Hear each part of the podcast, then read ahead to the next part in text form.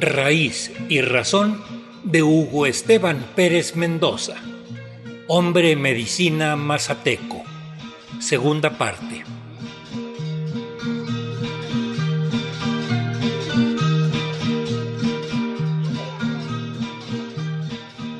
Les brindamos hoy otra parte de la charla que nos regaló Hugo Esteban Pérez Mendoza, hombre medicina, sanador de cuerpos y almas, originario de Huautla de Jiménez, Oaxaca. En esta parte de la plática, Hugo canta, ríe, llora y apasionado comparte su gusto por ayudar a sanar a quienes acuden a él en busca de alivio inicia relatándonos cómo, siendo muy joven, adolescente aún, empezó a aprender lo que era traer niños al mundo y cómo fue descubriendo el universo inmenso de los conocimientos de la medicina tradicional y de la cultura mazateca.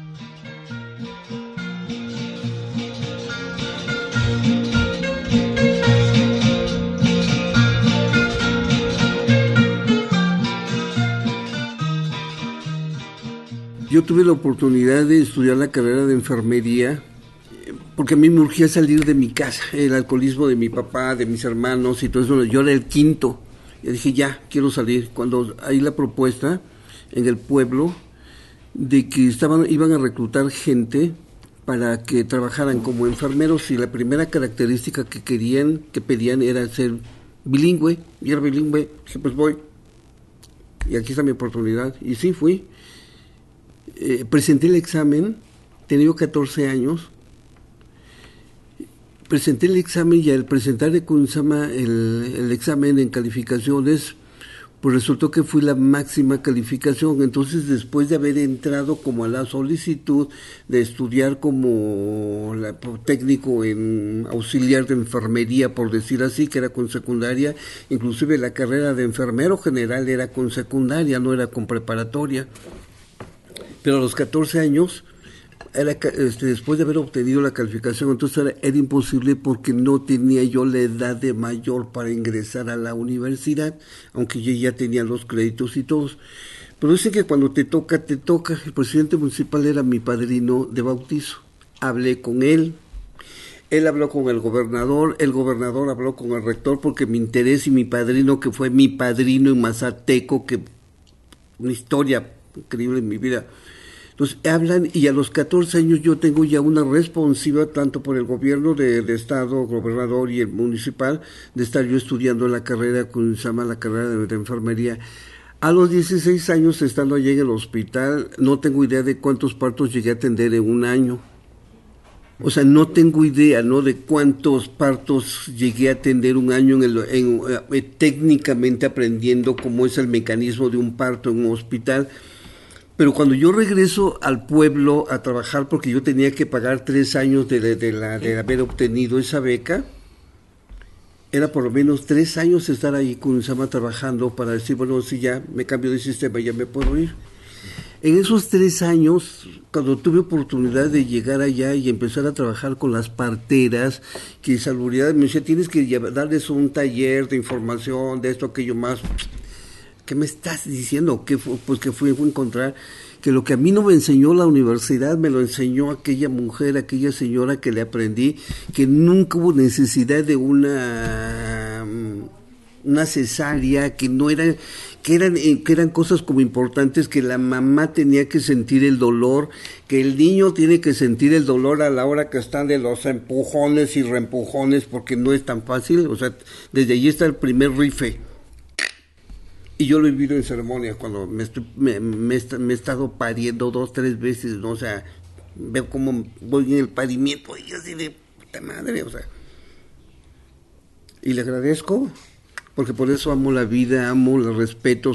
Entonces no tengo idea cuántos partos llegué a atender, pero sí creo que ya aprendí el seguimiento, que desde que la mamá está en el embarazo hay ciertos cuidados, como pues que no tengas un susto, porque esto sí se se implanta en tu cuerpo, en tu ser y el niño pasa por ese tipo de situaciones, que un susto, que un golpe, alguna, alguna cosa y un impacto que mueve, mueve. Entendí muchas cosas que no las había aprendido en, los, en el hospital, como después llevar el seguimiento, que cuando nace el bebé, el partero o la partera tiene que salir alrededor de la casa y echar calo ceniza por una simple y sencilla razón, que al otro día ella o él se levantaba a caminar alrededor de la casa y ver qué animal había llegado, había puesto sus pies. Y ese animal que había llegado a poner sus pies es tu tonal, es tu guardián, es el animal, es la bestia que te va a acompañar, güey. y eso no me lo enseñó a mí la universidad y cuando yo me yo veo, conozco eso y que lo viví, ya lo viví qué de poca no tener una tradición, una identidad, una cultura, cuántas cosas ahí en, todo. Entonces salía a, revisar durante los 40 días que era, que era la cuarentena de la mamá se tienen que echar 40 días y 40 noches para que otra vez vuelva a su lugar, su aparato reproductor, para que estén como Dios manda, que estén atendiendo al niño, no debe exponerse a la luz, o sea, tengo una serie de cosas que ya no se hacen. El impacto del reflector es un impacto.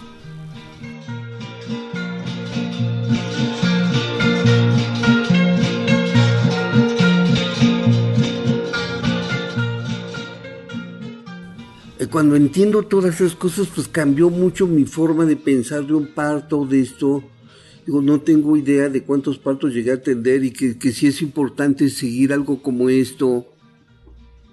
Que van a, cuando nace el niño, van a traer a una persona que es donde nace el primer compadrazgo, que es tan bonito, que eh, dicen, oye, quiero que vengas.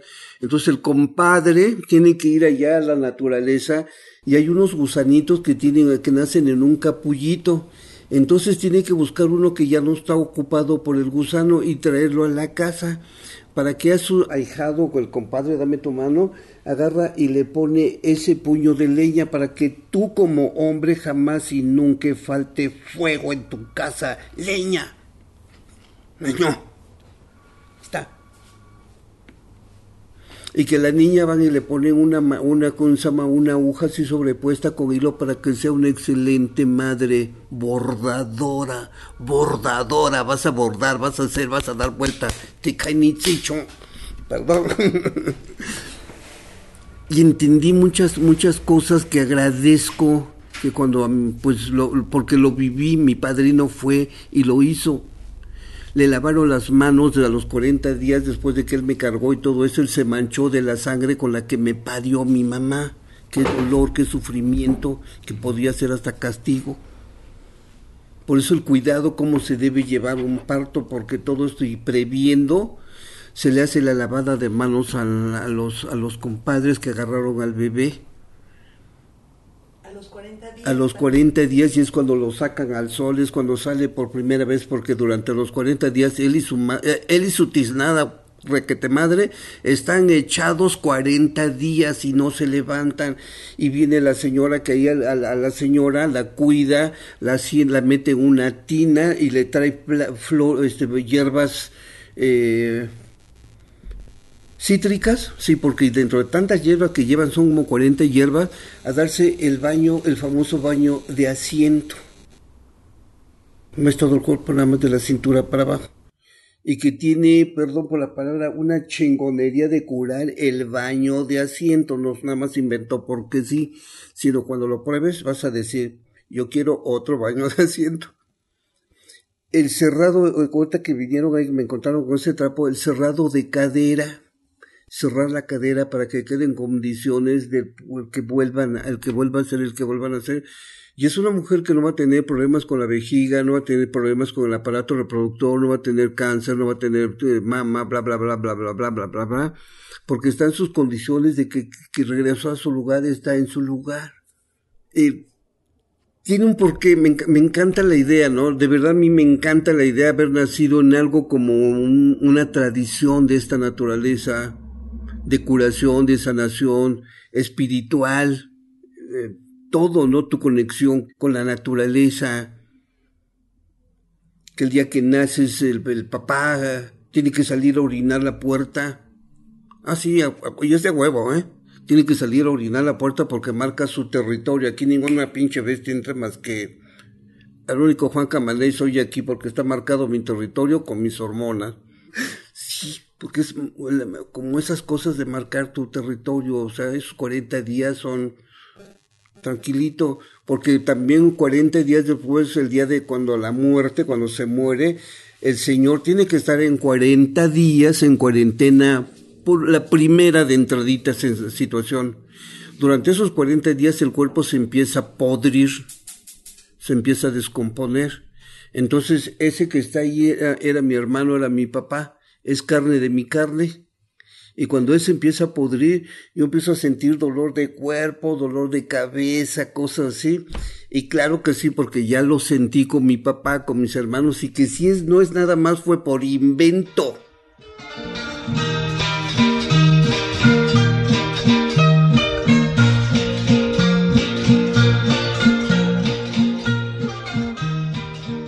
Yo lo digo por experiencia.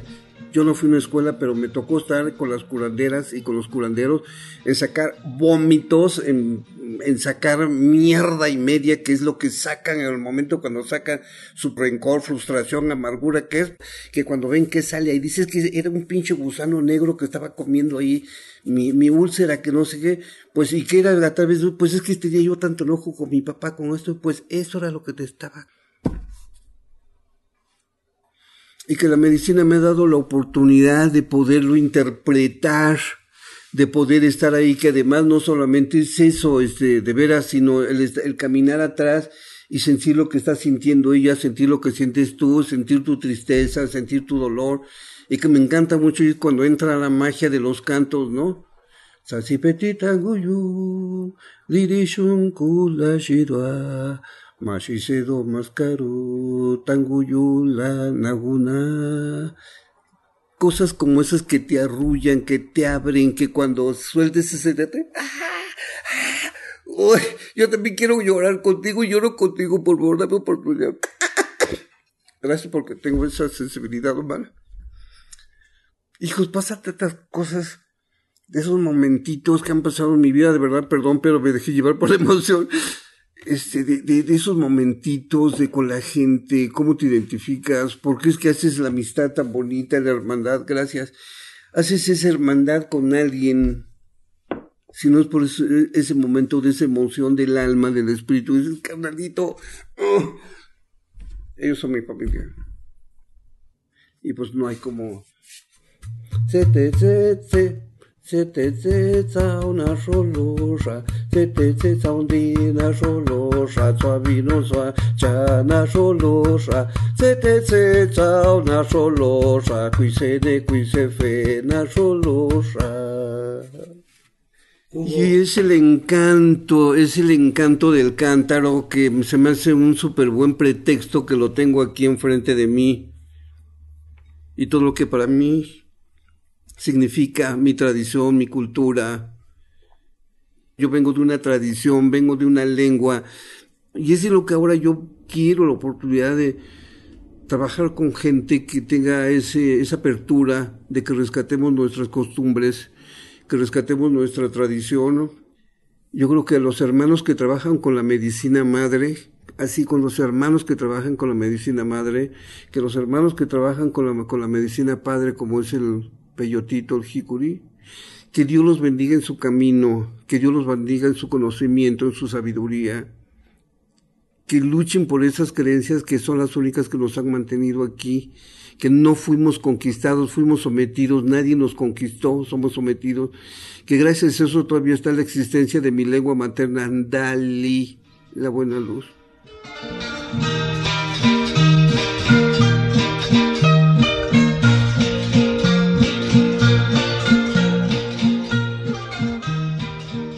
Hemos brindado hoy una segunda parte de la extensa plática que nos obsequió Tata Hugo Esteban Pérez Mendoza, originario de Huautla de Jiménez, Oaxaca. Si alguien que escuche su plática se interesa en entrar en contacto con él o hacerle alguna pregunta, nos ha autorizado para brindar su teléfono para que con un mensaje de WhatsApp se pongan en contacto con él directamente. Su teléfono es 55 28 96 37 82. Tata Hugo Esteban Pérez Mendoza. 55 28 96 37 82. Agradecemos a los integrantes de la Red Mexicana Autónoma de Médicos y Parteras Tradicionales las facilidades y enlaces que hicieron posible la realización de estas grabaciones.